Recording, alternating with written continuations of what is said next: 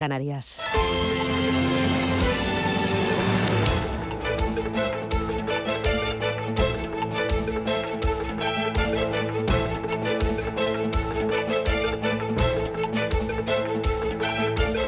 Capital Intereconomía, con Susana Criado.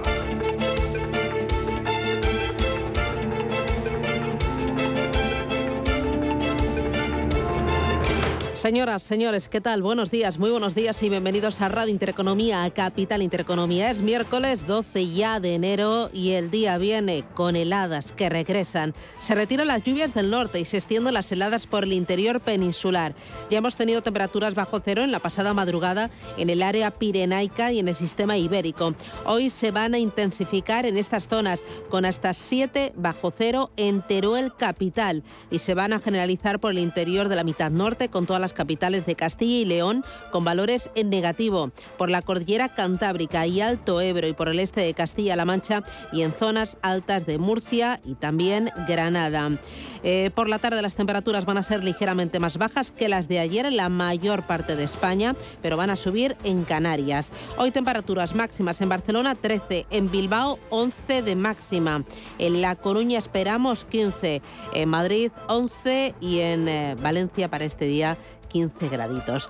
¿Cómo viene el miércoles? Bueno, pues eh, el miércoles, como el resto de los días, viene mirando al, coronavirus. La incidencia aumenta en 52 puntos, ya supera los 3.000 eh, casos por cada 100.000 habitantes. Es la incidencia acumulada en 14 días, que, sigue subiendo. Son 11 casos por cada 100.000, eh, eso son, sube 52 puntos. Y, y, bueno, las comunidades con la incidencia acumulada más elevada son Navarra y La Rioja. Ambos están en riesgo muy alto. Eh, eh, ahora parece que Omicron quiere cambiar las reglas de la pandemia. La versión más contagiosa de la COVID está obligando al mundo entero a replantearse si seguir tratándola como tal o empezar a considerarla una endemia similar a la gripe. De momento, la Organización Mundial de la Salud, Omicron, dice que eh, la Organización Mundial de Salud dice que Omicron va a contagiar en seis u ocho semanas a más de la mitad de la población europea. Y ojo, porque dice que lo normal es que se produzcan nuevas variantes, pero también dice que esas nuevas variantes no tienen por qué ser más suaves. Bueno. Ahí vamos, ahí vamos. En lo que es economía y en lo que es los mercados, bueno, eh, los inversores eh, hoy van a poner el foco en el IPC en Estados Unidos. Resuenan todavía las declaraciones del Banco Central Europeo, del Bundesbank y también de la Reserva Federal de Estados Unidos, cada uno con su discurso sobre la inflación. Parece que la inflación nos va a acompañar más tiempo de lo previsto y ayer el dinero entró en valores que se habían quedado bastante rezagados. Por ejemplo, dentro de la renta variable española, Farmamar, que el año pasado cayó un 19% y solo en el día de ayer rebotó un 17,91%. Parece que los ahorradores eh, se dedicaron a aprovechar oportunidades en valores que habían caído en exceso en las últimas sesiones. Eh, muy importante el buen alemán, está a punto de de entrar en terreno positivo después de llevar dos años y medio, dos años largos ya en terreno eh, negativo. Vamos a verlo, vamos a ver qué es lo que implica eso para los fondos de renta fija y qué es lo que implica también para los fondos de, renta variable. Y ojo porque eh, mirando este año 2022 y 2023, el gobierno planea aprobar, lo cuenta hoy el diario Expansión, nuevas subidas del salario mínimo interprofesional.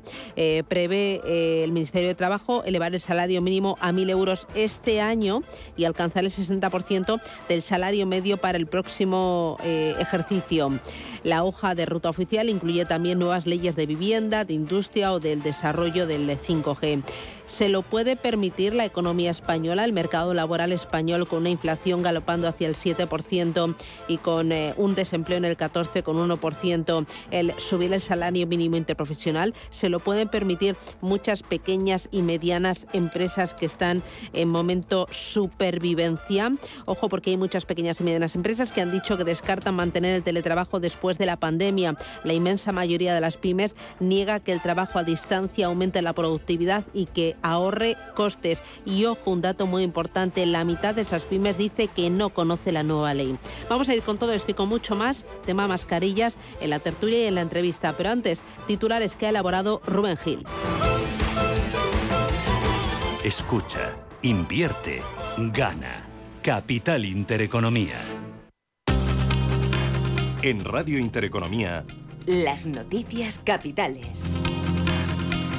El Banco Mundial prevé una ralentización del crecimiento de la economía global. Según sus previsiones, el PIB va a pasar del 5,5% de 2021 al 4,1% este año y al 3,2% el que viene. El organismo espera que la inflación se mantenga alta y que continúen los problemas en la cadena de suministro por culpa de la variante Omicron. El Partido Popular confirma que votará en contra de la reforma laboral en el Congreso. Además, asegura a los populares que el gobierno no ha contactado con ellos para tratar de negociar su voto. Cuca Gamarra es su portavoz parlamentaria. Tenemos una posición fijada y una, y una posición muy clara en relación a eh, el Real Decreto que plantea eh, una contrarreforma a la reforma laboral del año 2010, eh, 2000, 2012 y es el voto en contra del Partido Popular, ya que todo aquello que vaya a eh, limitar la flexibilidad de nuestro mercado laboral no va a contar con el respaldo de, parti del Partido Popular, que estamos, eh, que somos eh, absolutamente mm, firmes en la necesidad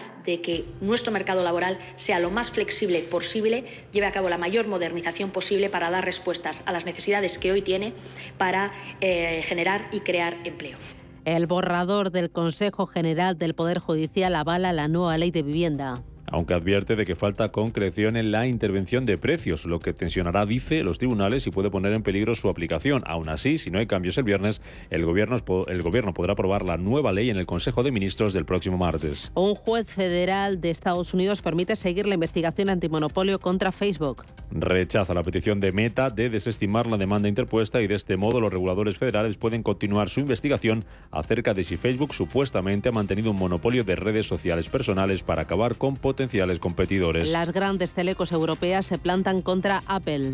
Y en un comunicado le piden a Bruselas la retirada de Relay privado, una función que encripta las comunicaciones de los usuarios de móviles iPhone, ya que consideran que perjudica la soberanía digital y su gestión de las redes. Más cosas, las bolsas suben esta mañana a la espera del dato de inflación de diciembre en Estados Unidos. Precisamente ayer el presidente de la Fed, Jerome Powell, abría la puerta a endurecer la política monetaria si los precios seguían al alza. Preocupación también en Europa, donde el nuevo presidente del Bundesbank alerta de que la inflación puede seguir elevada más tiempo de lo que se esperaba. Juan Gómez Bada, de Avantage Fund. No espero nada muy diferente al mercado. El mercado, la previsión que tiene, pues que se sitúe a final de año en Estados Unidos en torno al, al 7%. Y, y, lo que sí que creo es que habrá volatilidad después, porque el mercado está ahora mismo muy sensible con, con eh, a este dato, porque los bancos centrales han dicho, eh, tanto a ambos lados del Atlántico, que, que se dejan las manos abiertas, se dejan, se dejan flexibilidad para actuar en función de cómo evolucione la inflación. A la espera de ese dato que vamos a conocer a las dos y media de la tarde, los futuros estadounidenses vienen con subidas de en torno al 0,15%. Ganancias también esta madrugada en Asia, después de que en China ya hemos conocido que el IPC subió en tasa interanual un 1,5% en el mes de diciembre, un dato que está por debajo de lo esperado y que contrasta con la subida del 2,3% de noviembre. Sube la bolsa de Shanghái un 0,8%, sube Hong Kong casi un 2,5% y sube el Nikkei de Tokio casi un 2%. Avances también de más de medio punto para la bolsa australiana y para la bolsa india los futuros en Europa también vienen en positivo. El futuro del DAX avanza un 0,37%, el futuro del Eurostock 50 un 0,26% y el futuro del IBEX 35 subiendo medio punto porcentual. Un IBEX 35 que hoy va a partir desde los 8.755 puntos después de que ayer subiera un 0,5%. Además, en la agenda de este miércoles se publica la producción industrial de noviembre en la eurozona. En Alemania vamos a conocer los precios al por mayor de diciembre y en Estados Unidos, además de ese dato de IPC, tendremos hoy los inventarios de petróleo y derivados semanales, el libro de la Fed y el balance presupuestario federal de diciembre. Y en clave empresarial pendiente Odio Telefónica que ha cerrado la venta de activos de fibra óptica a KKR en Colombia. También ha acordado la prestación de servicios mayoristas de conectividad por parte de Infracoa Telefónica Colombia, el desarrollo de actividades de despliegue de fibra óptica y otros servicios asociados. Telefónica Colombia ha recibido como contrapartida 200 millones de dólares y un 40% de las acciones de una sociedad española controlada por KKR.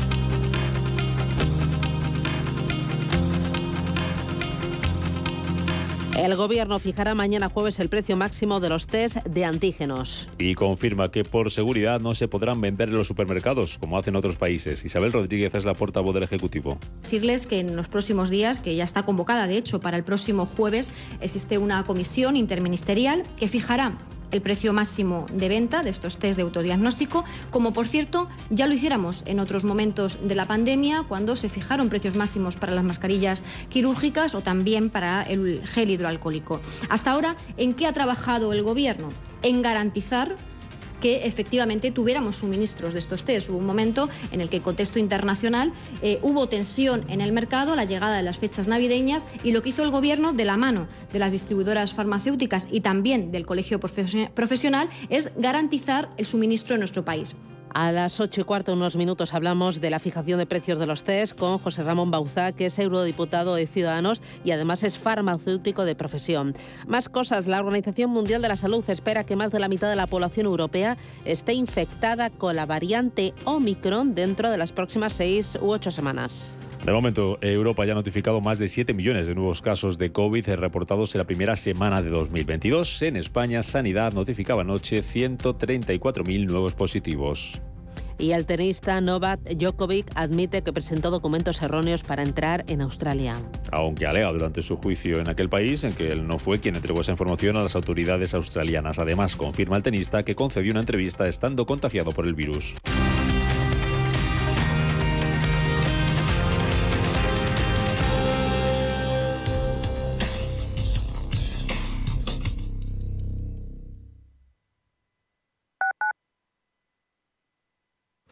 Automatic nos encantan que las acciones sean seguras, sin riesgos. Mira hacia adelante. Invierte en el cuidado de tu cambio automático y rentabiliza con la experiencia del especialista en cambios automáticos. Apuesta por Automatic y obtén buenos resultados. No te la juegues. Automatic.es. Automatic. Reparación y mantenimiento del cambio automático. La de veces que mi padre respondía con una sonrisa a todos mis porque esto y porque aquello. Y ahora que él me pregunta diez veces seguidas quién soy o si ya hemos comido, siempre le respondo con una caricia. Además, sé que no estoy sola. Si necesitas ayuda para el cuidado de una persona mayor en Madrid, confía en la Fundación Atilano Sánchez Sánchez. Restaurante Inari Moraleja, tu japonés del Soto de la Moraleja junto al restaurante Kionansui Comprometidos con la calidad, comprometidos con su seguridad. Reservas y pedidos en el 910 070356 o en grupoinari.es, un restaurante del Grupo Inari. Hola, soy Rafa Jiménez, presento a media sesión en Radio Intereconomía. A media sesión, para resumir esas mañanas que dan tanto de sí. De una forma amable y donde abrimos el abanico de la información. De 12 a 2 del mediodía en Radio Intereconomía. Di que nos escuchas. Inversores minoristas e institucionales, gestoras y entidades financieras, empresas, reguladores y supervisores. Los activos digitales despiertan cada vez más interés. Y en Blockchain Radio explicamos conceptos, dibujamos tendencias y damos voz a los principales actores de la industria. Blockchain Radio, a las 2 de la tarde, cada jueves, en Radio Intereconomía, con Javier Molina y Susana Criado. Sintonizan Radio Intereconomía.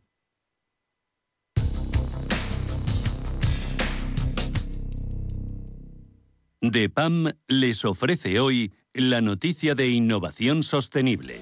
Según Hugo Lasac, CEO de DEPAN, a la hora de evaluar una cartera es posible que se desee ir más allá de los programas de sostenibilidad de una empresa y centrarse únicamente en el impacto sostenible de sus productos y servicios, mientras que cada vez eh, más compañías están comenzando a revelar públicamente información sobre sus políticas y prácticas de sostenibilidad. La experiencia demuestra que la comunicación corporativa a menudo supera los esfuerzos reales de sostenibilidad que realizan las compañías. Esto es lo que se conoce como greenwashing corporativo, entre comillas, para evitar ser excesivamente influenciados por la comunicación corporativa o el también llamado sesgo de divulgación, se recomienda también tener en cuenta los logros reales de las empresas en esa materia de sostenibilidad. DEPAM les ha ofrecido esta noticia por gentileza del Centro de Inteligencia Sostenible de DEPAM.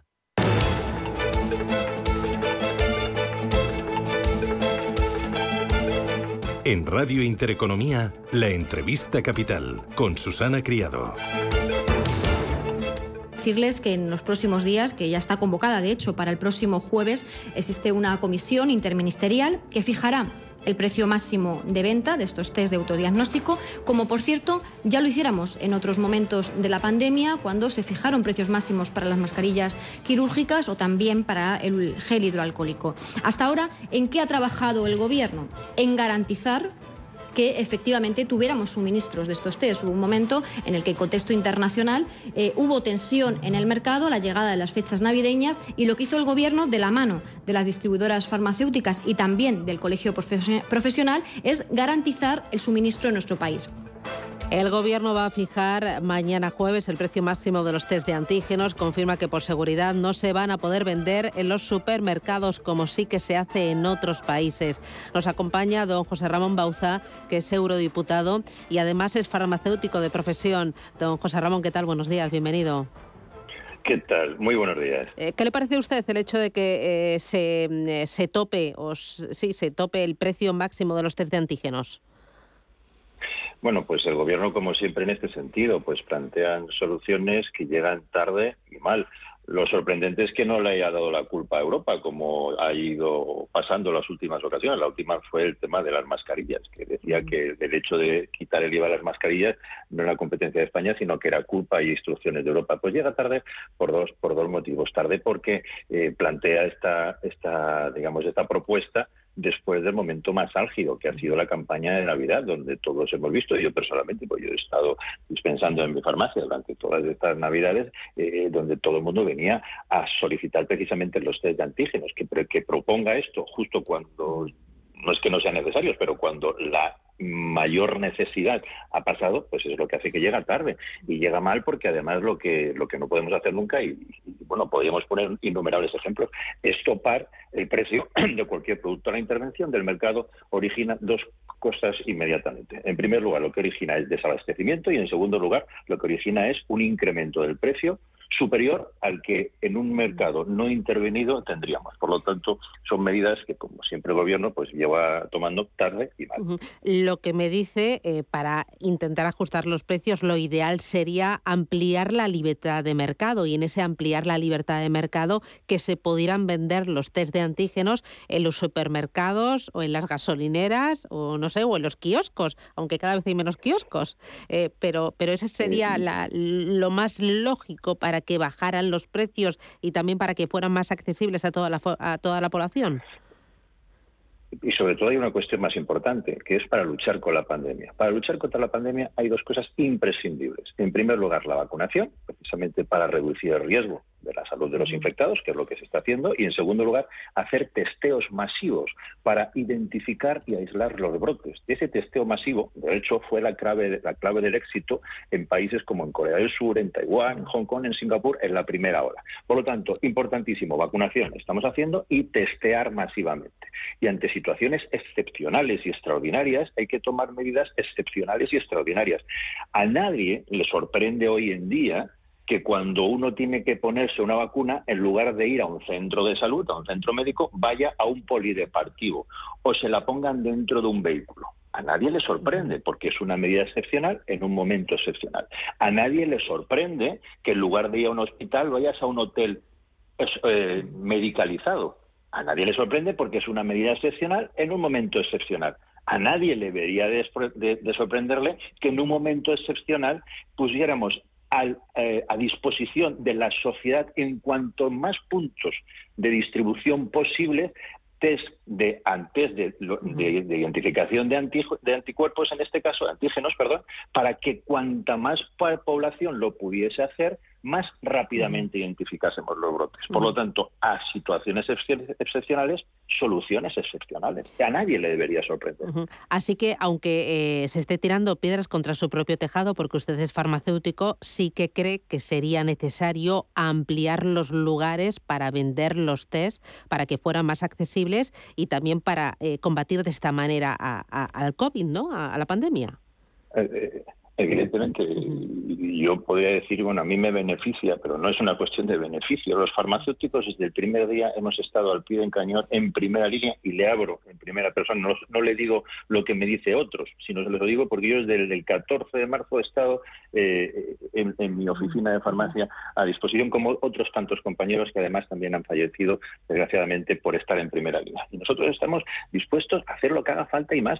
Y, lo que no puede ser es que, pues, que no tengamos eh, la posibilidad de dar más oportunidades a toda la sociedad. Mire, yo, yo soy una, oficina de farmacia, yo no tengo la capacidad de comprar eh, los miles de test que puede comprar una central de compras o una, una gran, una gran cadena mm, de supermercados, sin decir ningún nombre, que puede comprar a un precio muchísimo más competitivo que yo y poner a un precio mucho más reducido lo que a mí me supone por unidad un precio más, más, más elevado. Es decir, a una, por poner un ejemplo, una mercería que tiene que comprar hilos comprará más caro que, pues, yo qué sé, que eh, Inditex, que comprará miles de millones de hilos.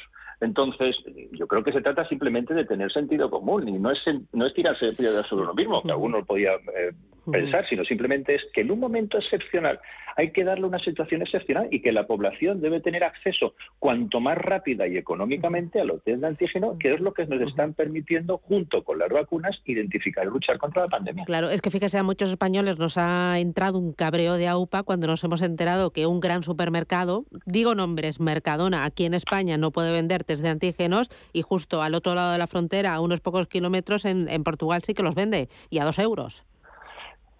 Claro, y, fíjese usted, nosotros tenemos que poner unos precios más elevados porque a nosotros el coste por unidad nos sale como mínimo, como mínimo el precio de venta de, de, ese mismo test que se está produciendo en Portugal. Por lo tanto, nosotros estamos como farmacéuticos, como oficinas de farmacias, eh, absolutamente eh, implicados desde el primer minuto y como profesionales en la lucha contra la pandemia, estamos poniendo los precios que nos va dictando simplemente el precio de venta de nuestro proveedor, nuestro precio de coste. Eh, por lo tanto, el, nuestro precio de coste es absolutamente más elevado que el precio de coste que Mercadona, que lo puede poner porque tiene una capacidad de compra infinitamente superior y puede comprar miles de millones, cosa que yo no puedo hacer, uno de nosotros podemos hacer eh, de una manera eh, individual, incluso aún teniendo nuestras centrales de compra, porque esto ha venido mucho más rápido de lo que nosotros nos podíamos imaginar, y sobre todo porque el gobierno ha estado pues, actuando, repito, tarde y mal. Eh, dos cosas que, tengo dudas. Em, hablaba usted de, estas navidades, cuando ha habido las reuniones familiares y todos nos hemos lanzado como locos a, acaparar eh, test de antígenos eh, para hacerlos.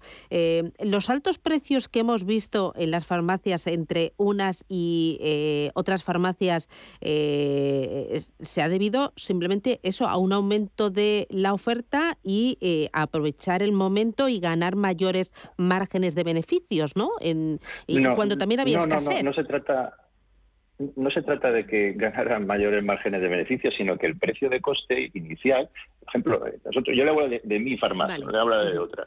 Donde yo antes podía comprar un test eh, a un precio, ahora lo he tenido que comprar 250 veces más caro, el mismo test e intentando identificar proveedores. Y también es sumamente importante, obvio, obviamente, pero hay que decirlo. Es decir, si, ese, si esa situación se produce y se permite la venta en, otros canales de distribución, obviamente hay que estar supervisando, como no puede ser de otra forma, que esos test estén homologados, estén absolutamente identificados, porque también hay picaresca pillería. Estamos viendo cómo se están vendiendo test que no están homologados en Internet y en algún sitio, que no están ni homologados ni están pasando los criterios de las, ah, en este caso, aprobación por parte de las autoridades sanitarias correspondientes. Por lo tanto, si se, si se sale en este caso por el canal de farmacia, hay que actuar contundentemente con todas las herramientas que la ley determina y, identifica al respecto para actuar contra la picaresca y contra quienes se quieren aprovechar de la buena voluntad de los ciudadanos. Pero le repito, eh, el hecho del precio, es decir, yo puedo comprar 10.000 unidades y la farmacia de al lado puede comprar 1.000, con lo cual el precio mío será mucho más competitivo. Pero es que si Mercadona puede comprar mil millones, pues será infinitamente más competitivo de cada uno. Pero no se trata de que cada farmacia ponga un precio para tener mayores márgenes. Le aseguro que no es nuestro caso. Es que nosotros intentamos acceder a un mercado donde el precio de coste cada vez es más elevado. Y si ahora llega el gobierno y topa el precio, lo que nos podemos encontrar es lo que pasa siempre que se interviene una economía, que es, en primer lugar, desabastecimiento y, en segundo lugar, incremento del coste. Y puede ser que topemos un precio máximo donde, de una manera natural, cuando se regule de una manera natural, el precio será infinitamente inferior que el tope máximo que marca una administración. Por lo cual, lo último que hay que hacer es intervenir y, en el caso de medidas excepcionales, hacer rápidamente pues posible que esos test de antígenos estén a disposición de cuanto mayor número de ciudadanos posibles, porque es simplemente una medida absolutamente imprescindible para luchar contra la pandemia junto con la vacunación. Claro, eh, me está diciendo que con ese topar el precio máximo de los eh, test de antígenos, los márgenes de las farmacias van a, bajar. ¿Ustedes lo van a ver reducido? No, no, no, no, no. No, no, no, en absoluto. Lo que nos podemos encontrar es que al intervenir el mercado se puede decir tope máximo, por decir un precio, tope máximo 5 euros, 6 euros.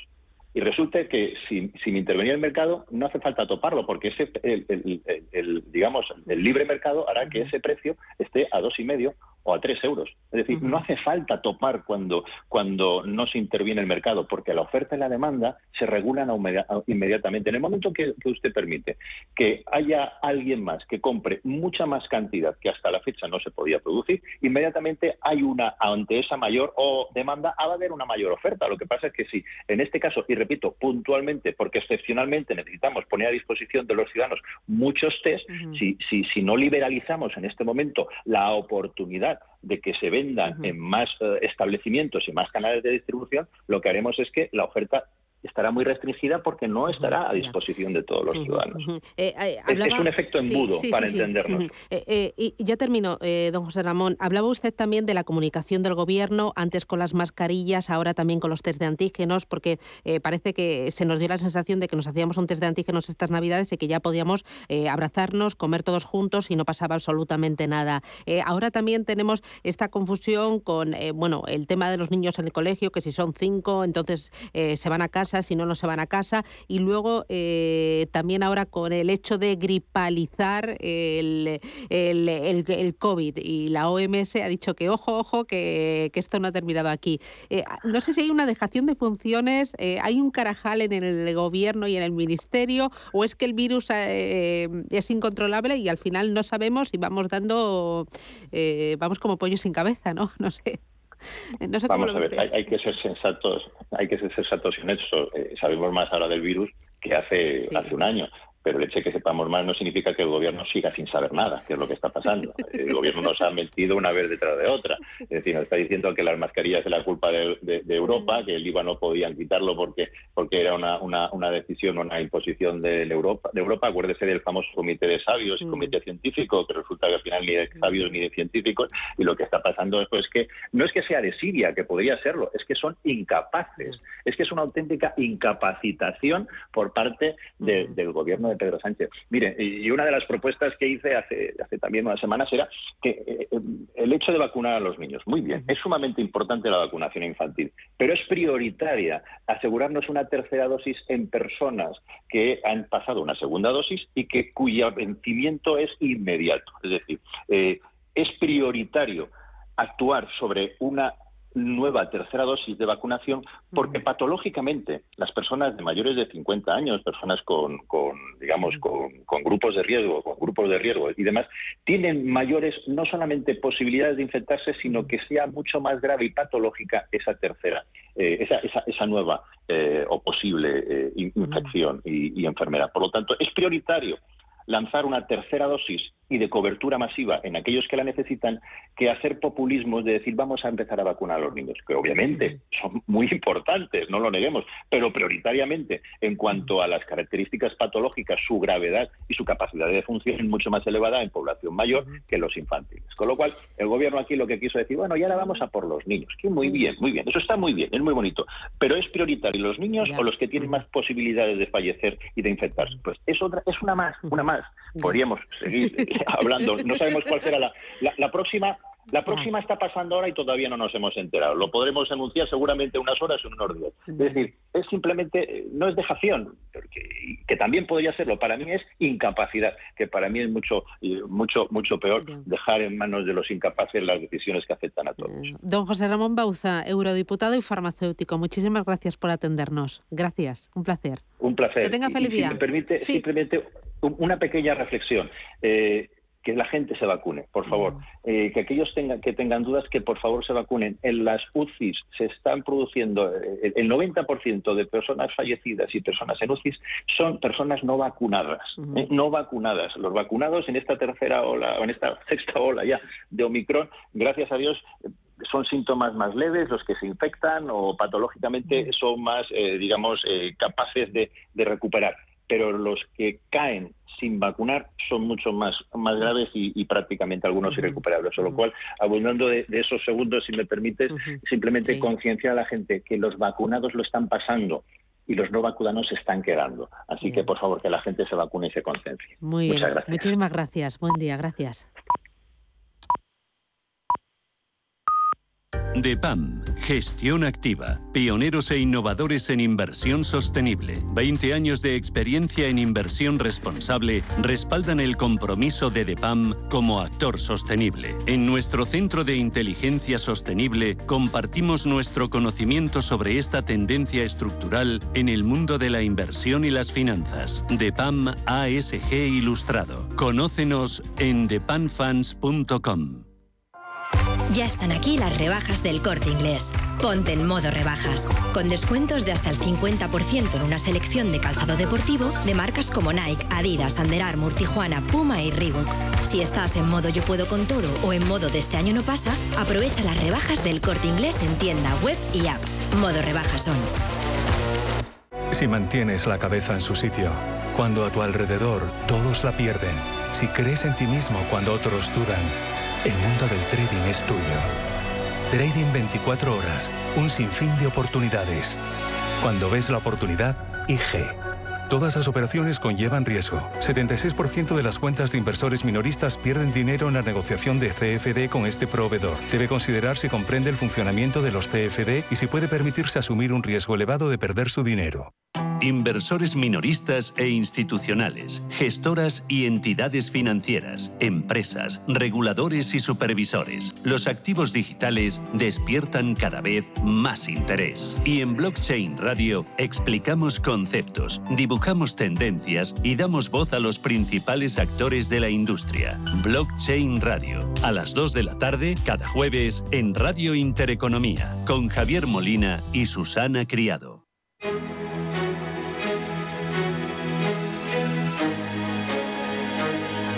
En Radio Intereconomía, la tertulia capital con Susana Criado.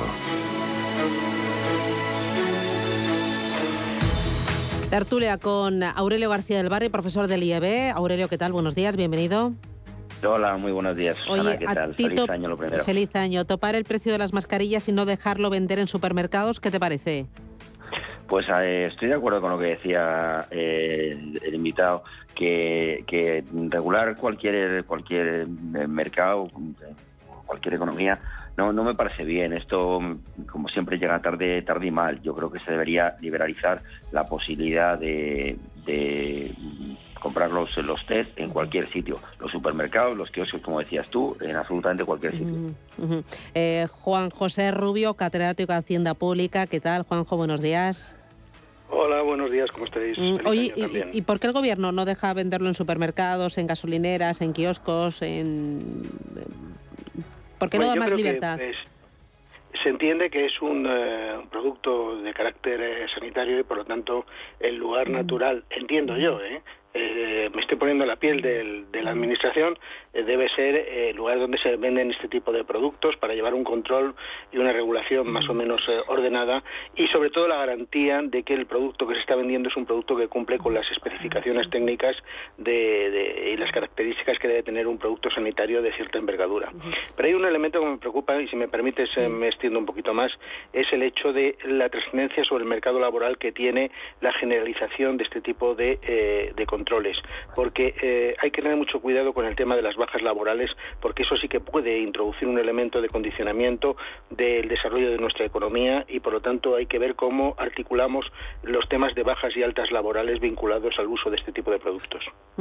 Eh, me acompaña también Eduardo Abad, presidente de UPTA, el Sindicato de Profesionales y Trabajadores Autónomos. Eduardo, ¿qué tal? Buenos días. ¿Qué tal? Muy buenos días. Eh, el hecho de que se topen los eh, precios de los test de antígenos, eh, Bauzá decía que no, que no va a reducir los márgenes. Eh, ¿Tú crees que va a reducir los márgenes de, de los farmacéuticos?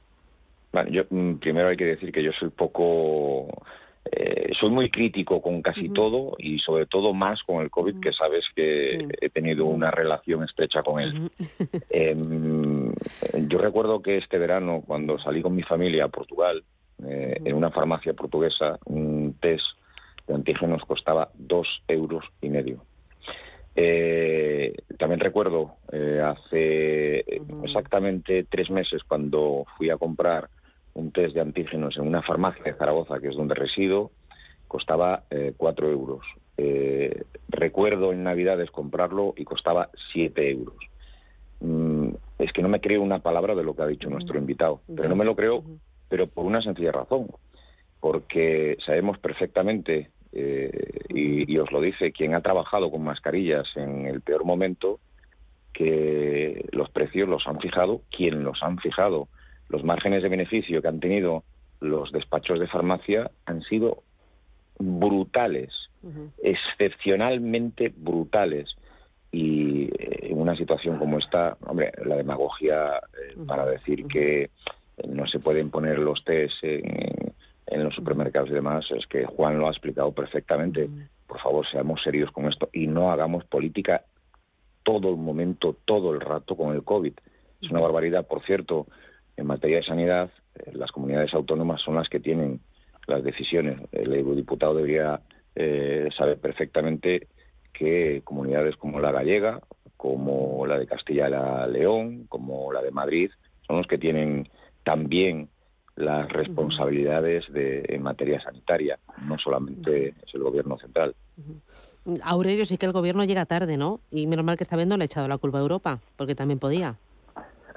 bueno, no me sorprendería nada, pero con lo de las mascarillas ya tuvimos eh, ya tuvimos eh, bastante.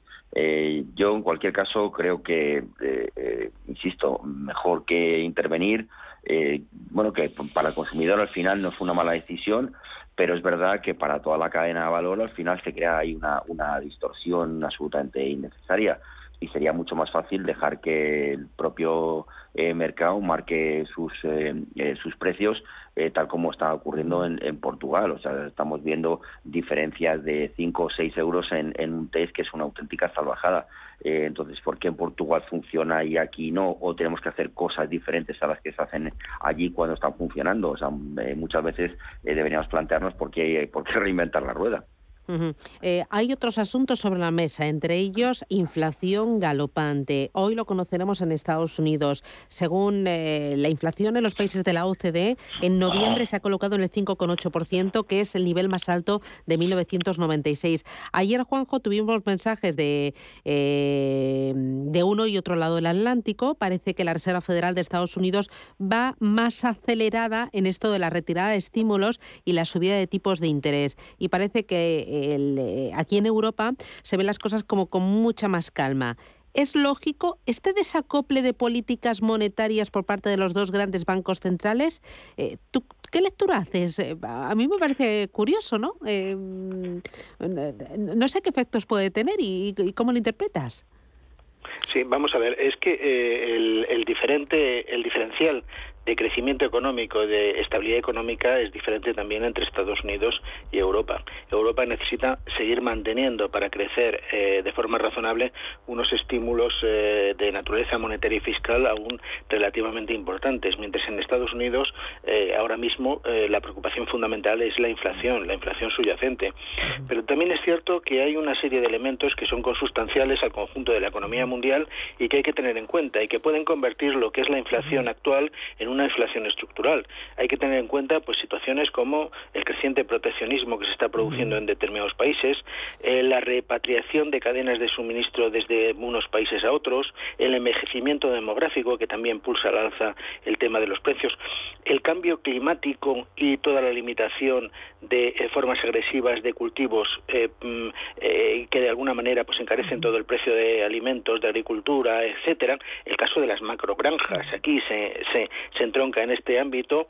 los controles de exportaciones en, en materias primas y energía, en el caso por ejemplo del petróleo y el gas, y también la desigualdad económica eh, y social que presiona al alza eh, bueno pues los salarios en, las mesas de, negociación hay que tener en cuenta en este momento que eh, la inflación genera tensiones desde el punto de vista de la negociación colectiva y todo esto son elementos estructurales que hay que tener en cuenta, que hay que valorar y que pueden hacer que la inflación se convierta en una inflación estructural. Eh, tú, Aurelio, ¿cómo lo ves? Eh, ¿Más estructural y, eh, y el desacople de los bancos centrales, de los grandes, pero también hay otros pequeños, emergentes y también nórdicos que ya han empezado a subir tipos de interés desde hace tiempo? Sí, vamos a ver, yo creo que los, los crecimientos eh, esperados para este año, tanto de Estados Unidos como de la, de la Unión Europea, van a estar parecidos. Eh, la estimación eh, que tengo yo para de crecimiento para Estados Unidos está en un 4,6 y en un 4,5 para, para la Unión, con lo cual son, son muy, muy parejos. Lo que es verdad es que la situación es diferente en ambas, en ambas economías. Mm, Estados Unidos está en un, crecimiento económico o, ha sido el primer país que después de la pandemia, ya en la primera ola, eh, eh, fue el que más tirón eh, tuvo, Europa ha ido a la, cola, los indicadores americanos son mejores, están entrando en pleno empleo de nuevo, después de que le respuntase en la pandemia el desempleo hasta una tasa de un 15%, bueno, pues súbitamente, bueno, se han bajado otra vez al, al 3,8%, entonces, el, estar en, pleno empleo con buenos indicadores hace que la posición de la, de la Fed en un gobierno eh, demócrata, donde sabemos que tiene una postura dobis, eh, pues está tornando más, más hawkish, más preocupados por la inflación, como comentaba Juanjo, eh, con la preocupación de que pueda haber una, una esta inflación se pueda convertir en, estructural, mientras que en Europa todavía vamos a ver que, y, lo hemos visto en las declaraciones de, de Christine Lagarde, que no son muy amigos de retirar los estímulos ni monetarios ni recomiendan a los gobiernos retirar los estímulos, eh, los estímulos fiscales. Me voy a publicidad. A la vuelta, Eduardo, me dices, este alza de precios, eh, ¿cómo lo están eh, asumiendo los autónomos, las pequeñas y medianas empresas, y si lo están repercutiendo ya a productos y también a servicios. Y luego, si nos da tiempo, eh, hablamos del déficit 9,9% del PIB, hablamos de salario mínimo y si quieres del clásico, ¿no? Esta noche. Publicidad y vamos con ello.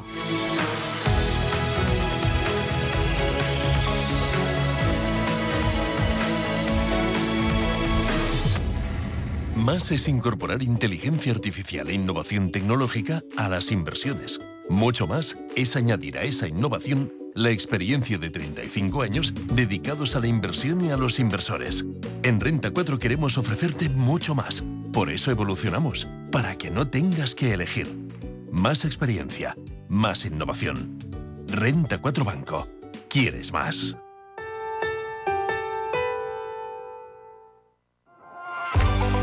Ya están aquí las rebajas del corte inglés. Ponte en modo rebajas, con todo al 50% en marcas como el corte inglés, Southern Cotton y Gloria Ortiz. Si estás en modo lo quiero todo o en modo esta es la mía, aprovecha las rebajas del corte inglés en tienda, web y app. Modo rebajas son. Si mantienes la cabeza en su sitio, cuando a tu alrededor todos la pierden, si crees en ti mismo cuando otros dudan, el mundo del trading es tuyo. Trading 24 horas, un sinfín de oportunidades. Cuando ves la oportunidad, IG.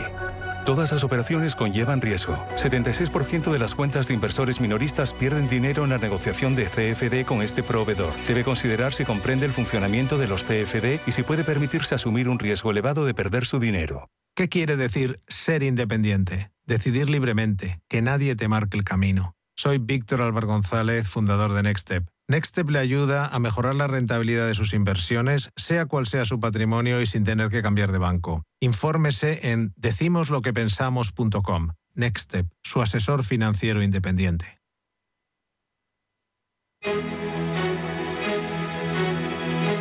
En Intereconomía, la tertulia capital.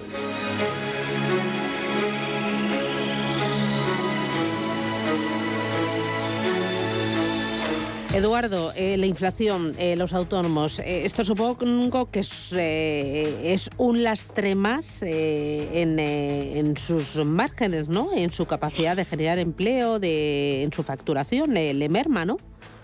Al final, bueno, pues somos nosotros los que tenemos que, desgraciadamente, soportar en muchos casos el encarecimiento de las materias primas, el encarecimiento de la electricidad, como hemos sufrido y como venimos sufriendo a lo largo de estos meses, lo hemos tenido que soportar a escote, recortando los márgenes de beneficio y en otros casos pues no nos queda más remedio que subir precios, eh, puesto que los precios de origen, los precios de compra se han disparado. La superinflación evidentemente también obedece a que hay un problema de suministros de, productos esenciales. Eh, sabemos que la superinflación eh, de los producida por, eh, por, sobre todo por los mercados asiáticos, eh, con esta guerra comercial que continúa, por cierto, abierta entre eh, Estados Unidos, Asia, Europa y el Brexit, que ha supuesto también un grave problema y un contratiempo para todos,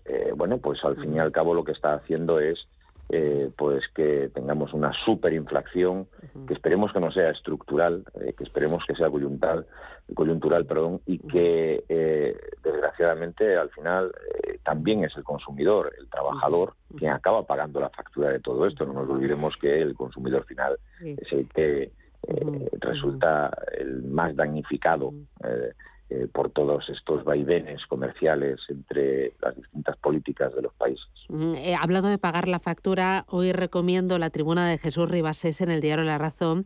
Habla de herencias ruinosas y recuerda unas declaraciones, eh, Juanjo, unas palabras del presidente de Estados Unidos entre 1929 y 33, Herbert Clark Hoover, que dijo, bienaventurados los jóvenes porque ellos heredarán la deuda pública.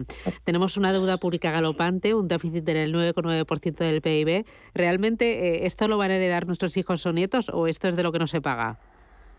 No, es evidente que en algún momento esto hay que pagarlo. Esto eh, uno puede endeudarse hasta un determinado punto y en ese punto los mercados empiezan a sospechar que puede haber dificultades de devolución y entonces ahí tenemos un problema por el tema de las primas de riesgo, etcétera. Por lo tanto hay que eh, honrar las deudas que cada uno tiene, en concreto las del Estado, porque puede condicionar su salida al mercado financiero en el futuro. Y evidentemente esa la forma de honrarlas es eh, pagarlas y la forma de pagarlas es vía impuestos fundamentalmente, con lo cual los impuestos eh, tarde o temprano van a tener que subir eh, con objeto de eh, bueno hacer frente al pago de esa deuda que ahora mismo se situaría ya en un 125% en nuestro país. Y eso lo van a tener que pagar pues las generaciones presentes en la parte que nos corresponda como consecuencia de la reforma fiscal que se nos anunció y evidentemente en el futuro porque habrá que devolver ese ese, ese margen. Con lo cual pues evidentemente pues nuestros hijos van a heredar una deuda significativamente importante. Eh, eh, Aurelio, eh, ¿y, hay forma de recortarlo o esto viene en curvas cuando los tipos de interés van a empezar a subir?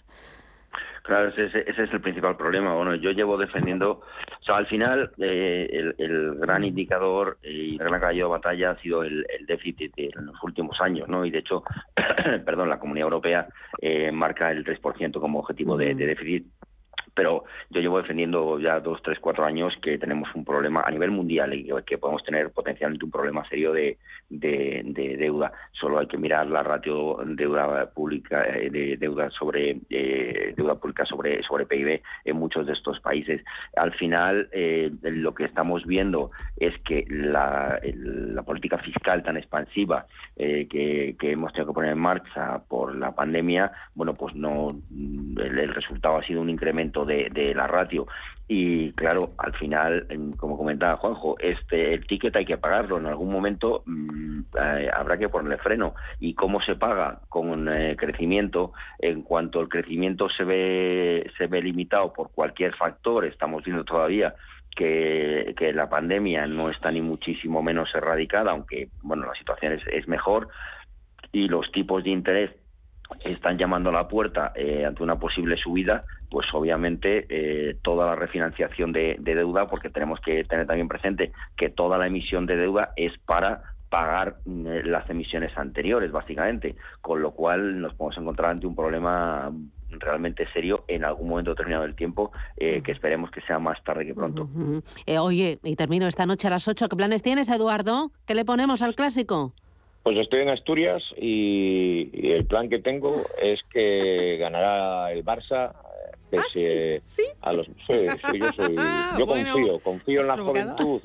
Si tenemos que pagar la deuda cuánto pero cuánto qué pongo la porra 3-1 vale Juanjo Oh, el Madrid va sobrado hoy ah, con el Barcelona. o sea, yo creo que, que 3-0 a favor del Madrid seguro. Ay, madre mía, madre mía. ¿Y Aurelio? Os lo pasaréis pipa, ¿eh? vosotros viéndolo juntos. Sí. Aurelio, ¿qué me dices? repite el Madrid como, como el fin de semana en 4-1. Bueno, lo veremos. Chicos, no sufráis, disfrutarlo. Aurelio García del Barrio, Juanjo Rubio, Eduardo Bad. Gracias, buen día. Gracias. Adiós, a por el eh, miércoles. Adiós. Buenos días.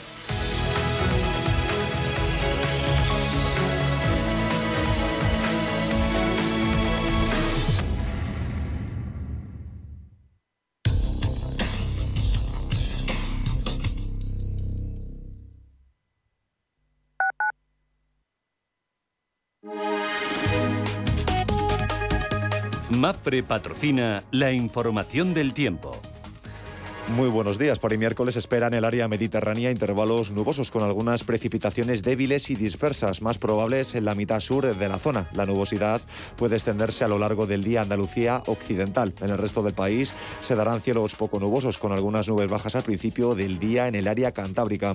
Por su parte, las temperaturas tienden en general a bajar en toda la península. Las mínimas que se darán al final del día descienden de forma notable en la cordillera cantábrica. MAPFRE ha patrocinado la información del tiempo tiempo.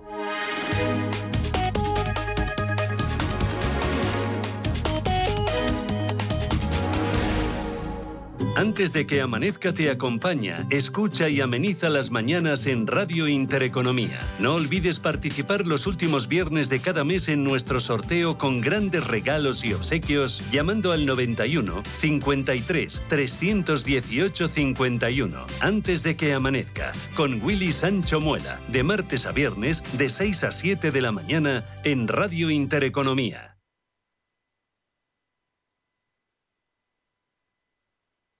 ¿Está buscando a alguien que valore sus finanzas? ¿O tal vez un financiero que tenga valores? Si lo que quiere es entender la economía, no se pierda Finanzas y Valores, los lunes de 2 a 3 de la tarde en Radio Intereconomía. Si tu pasión es la caza, sueñas con el sonido del río mientras lanzas tu caña o simplemente disfrutas del campo y la naturaleza, este es tu programa. Caza, pesca y naturaleza. Todos los sábados y domingos de 7 a 8 de la mañana en Radio Intereconomía. Coordina Marcos Ruiz.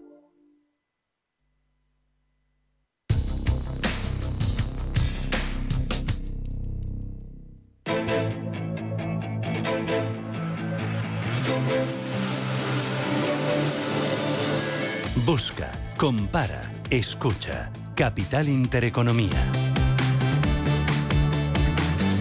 Ocho minutos, llegamos a las nueve de la mañana, preapertura Ángel Rozano. ¿Cómo vienen los futuros? Buenos días de nuevo. Hola, ¿qué tal? Muy buenos días. El futuro del IBEX 35 subiendo un 0,6% en una jornada que está marcada por el dato de IPC que vamos a conocer en Estados Unidos. Los inversores y los expertos apuntan a una inflación que se dispararía al 7% en diciembre en la potencia norteamericana.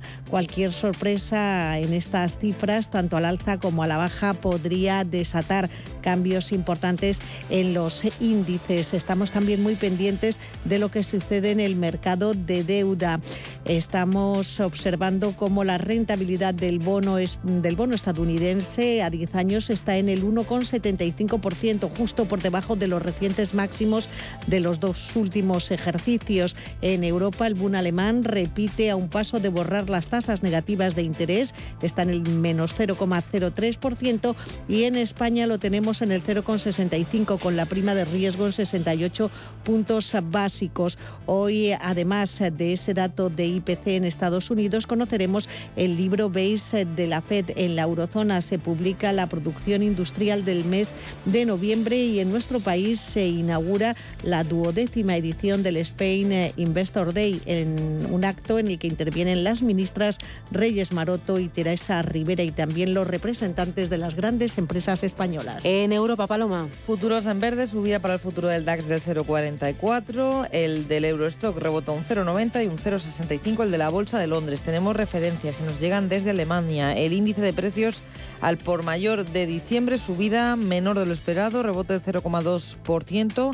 Lo que anticipaba el consenso era un 1,2. Alemania además está muy pendiente de la evolución de la pandemia y es que vuelve a marcar récord en el día de hoy. Reportó más de 8.400 nuevas infecciones, la cifra más alta registrada en un solo día desde que comenzó la pandemia del COVID-19. Y en cuanto a las compañías, miramos a IAG porque el regulador antimonopolio de Reino Unido autoriza esa fusión de IAG y Air Europa y también algunas compañías van anticipando resultados. Es el caso de la cadena de supermercados Sainsbury que anuncia que en su tercer trimestre fiscal cayeron las ventas un 4,5% y Philips la compañía tecnológica han dicho que las ventas del último trimestre estuvieron por debajo de sus expectativas. Y venimos de un cierre en Asia con pleno de ganancias, ganancias importantes de más del 2% en Hong Kong o en Tokio, futuros en Wall Street que se mantienen muy estables, avanzando un 0,15%. En el caso del Dow Jones y del SP500 también mucha estabilidad en las materias primas. Ya está por encima de los 81 dólares el barril de crudo ligero Texas en Estados Unidos y el Brent en los 83,7 dólares. En las divisas el euro hoy a la baja frente al dólar, un dólar 13,57 al cambio. David Cortina, responsable de renta variable de Santander Private Banking. David, ¿qué tal? Buenos días.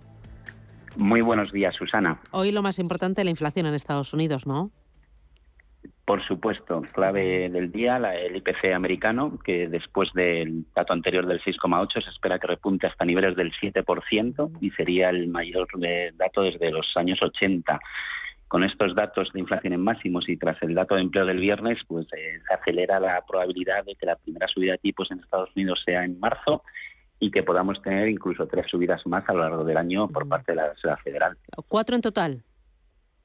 Cuatro en total se está hablando ahora después de los últimos datos que hemos visto eh, macroeconómicos. Sí, marzo primera y, a lo largo del año otras tres subidas más. ¿Y si esto es así, le meterá presión y le meterá prisa al Banco Central Europeo o los ritmos son otros? Mm, bueno, los ritmos son otros, pero presión va a tener. Eh, el mercado ayer hablaba de una primera subida de tipos en la eurozona de 30 puntos básicos a diciembre de 2022, a final de este año, lo que no se pensaba hace unos meses. Y para el año que viene, a diciembre de 2023, 70 puntos básicos más en acumulado. lo estamos viendo en el comportamiento un poco del sector financiero. Bueno, ¿has visto cómo está el, el bono, el bono alemán a 10 años? Pues sí, en máximos desde casi tres años de, 2019 prácticamente en positivo. Mm. Estamos viendo que, la curva de tipos se está acelerando también, descontando esas posibilidades de subida de tipos. Y en lo que toca a la bolsa, eh, genera eh, volatilidad y oportunidad en qué sectores o, daño a qué sectores? Pues oportunidad y daño en los eh, sectores sensibles a tipos de interés financieros y el, inicio del año nos marca un poco la evolución del año. Financieras con BBVA, subiendo un 6,5%, eh, ocio y turismo también niveles del 6% y, sectores vinculados a deuda pues con caídas importantes. Hemos visto Celnes, que lleva un 17% de caída, Endesa un 5% y Verdura un 3 y pico. Pues bueno, empresas endeudadas, pues eh, lógicamente le, penaliza, em, empresas como financieras le beneficia bastante. Muy bien. David Cortina, Santander Private Banking, gracias, un placer, buen día. Igualmente, muchísimas gracias, Susana, buen día.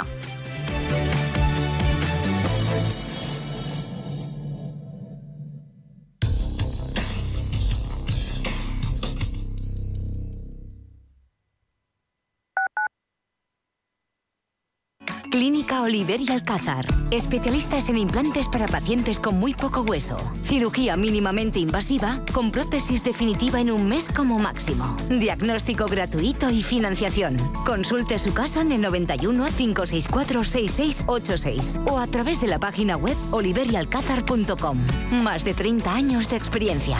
WeCity es la más reciente e innovadora plataforma de inversión inmobiliaria. En WeCity podrás invertir en las mejores oportunidades inmobiliarias y diversificar tus ahorros de manera fácil, rápida y segura. Entra hoy en wicity.io e invierte en un solo clic. O si prefieres, llama al número 679 667 623 y te ayudaremos. Más del 25% de la población en España se encuentra en riesgo de exclusión social. En la Fundación La Caixa facilitamos herramientas, metodologías y recursos a miles de entidades sociales para que las personas que más lo necesitan desarrollen su potencial. Solo es progreso si progresamos todos. Fundación La Caixa. Los domingos a las 10 de la noche tienes una cita con El Club de los Negocios Raros un magazine dedicado al mundo de los libros. Actualidad, entrevistas, literatura y poesía tienen cabida en este espacio cultural de Radio Intereconomía, dirigido por Andrés Sánchez Magro, todos los domingos a las 10 de la noche. Radio Intereconomía una excelente plataforma para anunciar tu empresa, con una audiencia exclusiva, con poder adquisitivo medio alto y que sabe lo que quiere. Teléfono 919992121 y en comercial arroba intereconomía.com. Radio Intereconomía, la radio de las empresas. Radio Intereconomía. Información financiera en tiempo real.